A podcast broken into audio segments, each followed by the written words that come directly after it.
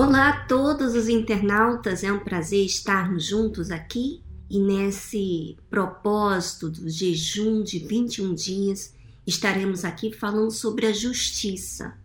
Será que você é uma pessoa que está dentro da igreja e vê as maravilhas de Deus acontecendo na vida de outras pessoas e você está aí indagando por que não comigo? De repente, você é uma pessoa que é até batizada com o Espírito Santo, ou ainda que você não seja batizada com o Espírito Santo. Eu quero aqui falar a todas as internautas que se sentem do lado de fora. Em outras palavras, não estão no reino de Deus aqui nessa terra. Estão vivendo em uma situação totalmente contrária à palavra de Deus mas você ouve falar, você vê testemunhos, você sabe que existe Deus, mas você ainda não sabe o que está de errado com você. Vamos acompanhar comigo no livro de Deuteronômio, capítulo 32, versículo 36 ao 39. Depois a gente vai ler do 46 ao 47 porque o Senhor fará justiça ao seu povo e se compadecerá de seus servos. Quando vir que o poder dele se foi e não há preso nem desamparado, então dirá: Onde estão os seus deuses? A rocha em que confiavam, de cujos sacrifícios comiam a gordura e de cujas libações bebiam vinho. Levante-se e vos ajudem, para que haja para vós esconderijo. Vede agora que eu o sou, e mais nenhum há que escape da minha mão. Disse-lhes: Aplicai o vosso coração a todas as palavras que hoje testifico entre vós para as recomendeis a vossos filhos, para que tenham cuidado de cumprir todas as palavras desta lei.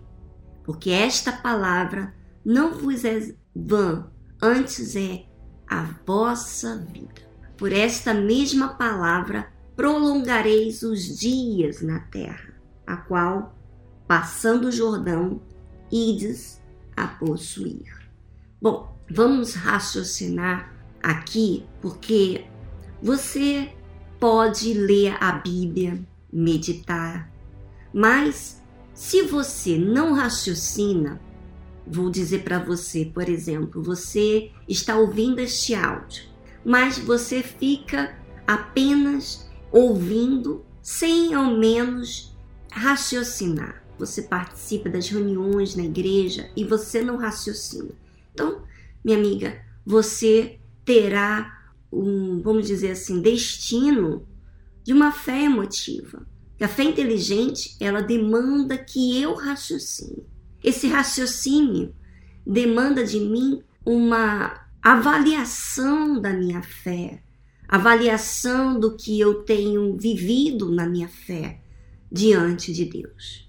Vamos aqui no início do versículo 36, que Deus ele fala que fará justiça ao seu povo. Como que Deus fará justiça ao seu povo? Ele diz aqui que se compadecerá de seus servos. Preste bem atenção que esses servos que ele se compadece não são perfeitos. Porque se ele compadece, então porque os seus servos também erram quando vir que o poder dele se foi. Quer dizer, quando que Deus vai fazer justiça na sua vida, na minha vida? Quando eu vejo que o meu poder, vamos dizer, as minhas qualidades, aquilo com que eu conto, que eu aprecio da minha parte, as conquistas, né? Por exemplo, você é um tipo de pessoa que trabalha, você é empenhada no seu trabalho, você coloca todas as suas forças, em outras palavras, você é disciplinada, você é organizada, você é justa. Então, com certeza, por conta das suas características, você acaba tendo poder de resultados. Você usufrui de resultados por conta da, da sua entrega naquilo que você faz. Mas quando que Deus ele vai se compadecer desses servos deles? Ele vai se compadecer quando esses servos, que ainda que fazem o que é certo aos seus olhos, se derem conta que as qualidades, as coisas que eles fazem e acontecem, não o preenchem, não realizam totalmente. Quando eles se derem conta de que eles têm limites, que tudo aquilo que eles empenharam em seu poder, na sua condição, eles verem que não podem realizar. E a Bíblia fala que continua no versículo aqui, e não há preso nem desamparado. Quer dizer, no seu trabalho, você vê que as coisas não está presa, não está desamparada, está tudo atento, você é perceptível nesse trabalho.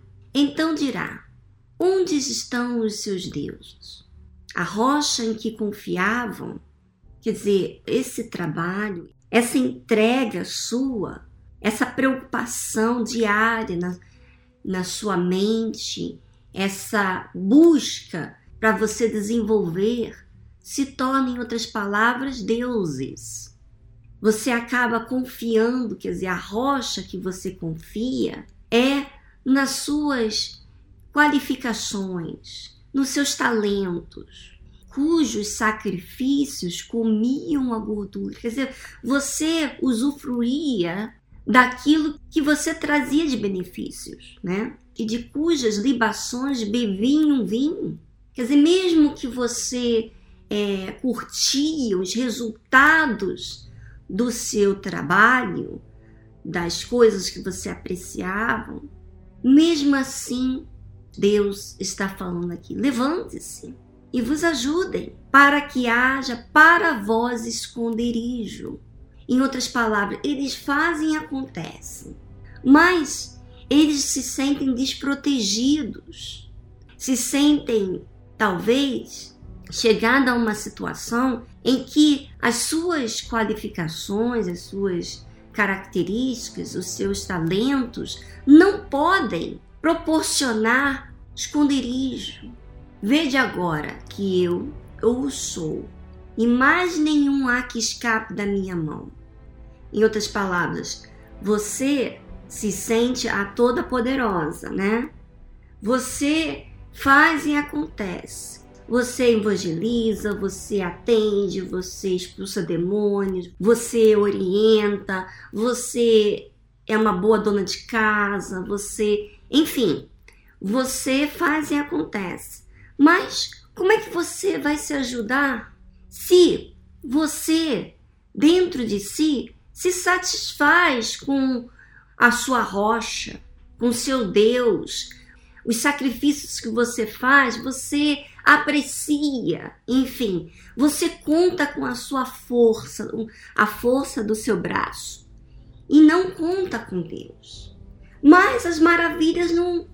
Você não vive as maravilhas. Você é uma pessoa esforçada, você é uma pessoa inteligente, você é uma pessoa disciplinada mediante os seus olhos, né? Mas você está aí sabe que tem alguma coisa errada com você, sabe que você não se satisfaz porque não acontece o reino de Deus dentro de você.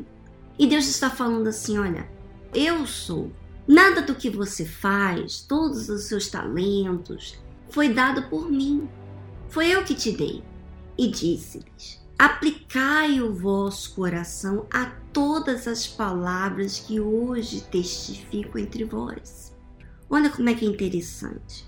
Como é que surge esses deuses, esse mamon, vamos dizer assim, Da onde eles surgem? Eles surgem dos trabalhos. Você trabalha, você faz e acontece de acordo com, com os resultados que você vem você tem tido em relação às suas, os seus talentos, você tem deixado Deus, você tem aplicado o seu coração nesses cuidados desse mundo.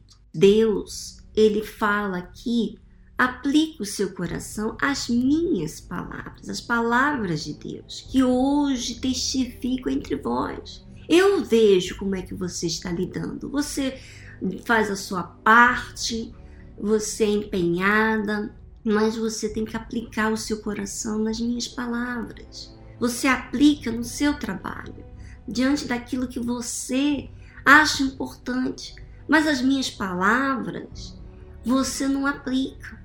Você se sente independente de mim por causa dos talentos que eu te dei. Aplicai o vosso coração a todas as palavras que hoje testifico entre vós para que as recomendeis a vossos filhos. De repente, você quer dar uma de uma pessoa como uma pessoa de Deus e quer recomendar a outras pessoas o mesmo que você tem aplicado, a sua força, os seus talentos. Mas aonde que Deus quer que você faça? O que, que Deus quer?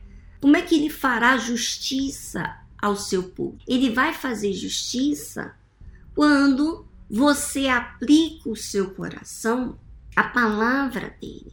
Em outras palavras, você considera ele primeiro lugar. Porque enquanto você está olhando os cuidados da sua vida, você está servindo a outros deuses. Olha como é fácil servir outros deuses.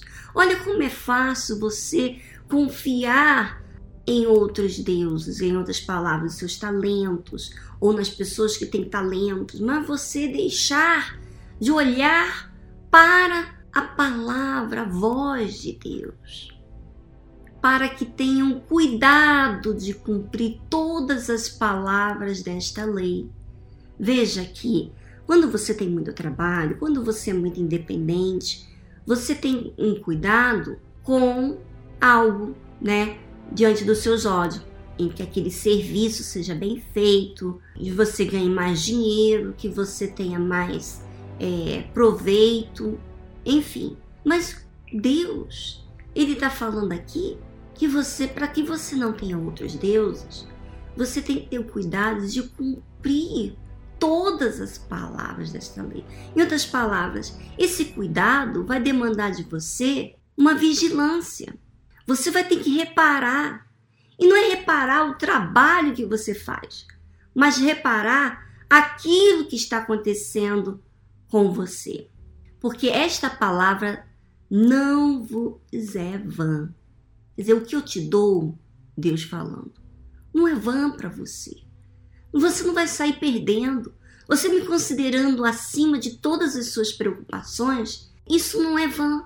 Isso vai fazer você desenvolver mais do que você possa imaginar.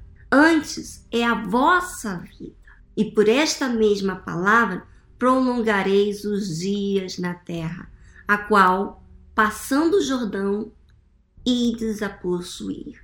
Quer dizer, eu vou prolongar os dias na terra? Que terra é essa? Será que essa terra é aqui nessa vida? Não, eu vou prolongar os dias na terra, quer dizer, eu vou ter vida por toda a eternidade. Se eu ter esse cuidado para cumprir todas as palavras que, meu Deus, que Deus me ensina. E isso, quando eu coloco esse cuidado, então, porque ele está acima de todos os meus cuidados, vamos dizer, como mãe, como esposa, como, como esposa de pastor, enfim, todos os cuidados. Deus estará acima de tudo e você vai possuir essa terra. Você não vai ficar do lado de fora, como você de repente está assistindo testemunhos nesse jejum, que você fica, poxa, como é que ela conseguiu? O que, que ela fez? Poxa, por que, que eu não vi? Eu não, a minha fé não me dá resultados. Justamente porque provavelmente você está criando outros deuses, você tem outros cuidados, você confia em outras coisas, você usufrui dos seus sacrifícios, você come dos seus sacrifícios que você gosta, você sacrifica, por exemplo, para a faculdade, você você sacrifica, você trabalha várias horas por dia, mas você está se afastando de Deus. E isso, minha amiga, se você quer que Deus faça justiça com você, se compadeça de você, então você tem que se dar conta que o seu poder, o seu jeito, as suas escolhas, né, não foram as ideais, não foram produtivas. Enfim, você tem que estar decepcionada com o seu poder. Para que eu precise de Deus, eu tenho que ver que o meu poder não foi suficiente, que o meu poder não me realizou e que realmente eu preciso dele. Minha amiga internauta, pense sobre a sua fé, pense sobre as suas decisões, pense como que você tem agido em relação a Deus, porque Ele está assistindo as suas escolhas. Ele vê as suas orações, ele vê o que você faz mediante aquilo que você fala para ele. Porque às vezes, talvez, você põe para que Deus tenha cuidado de você, mas você não tenha cuidado para manter ele dentro em você. Pense sobre isso e coloque todas as suas forças na sua entrega nesse jejum dos 21 dias. Um grande abraço e amanhã estaremos aqui de volta.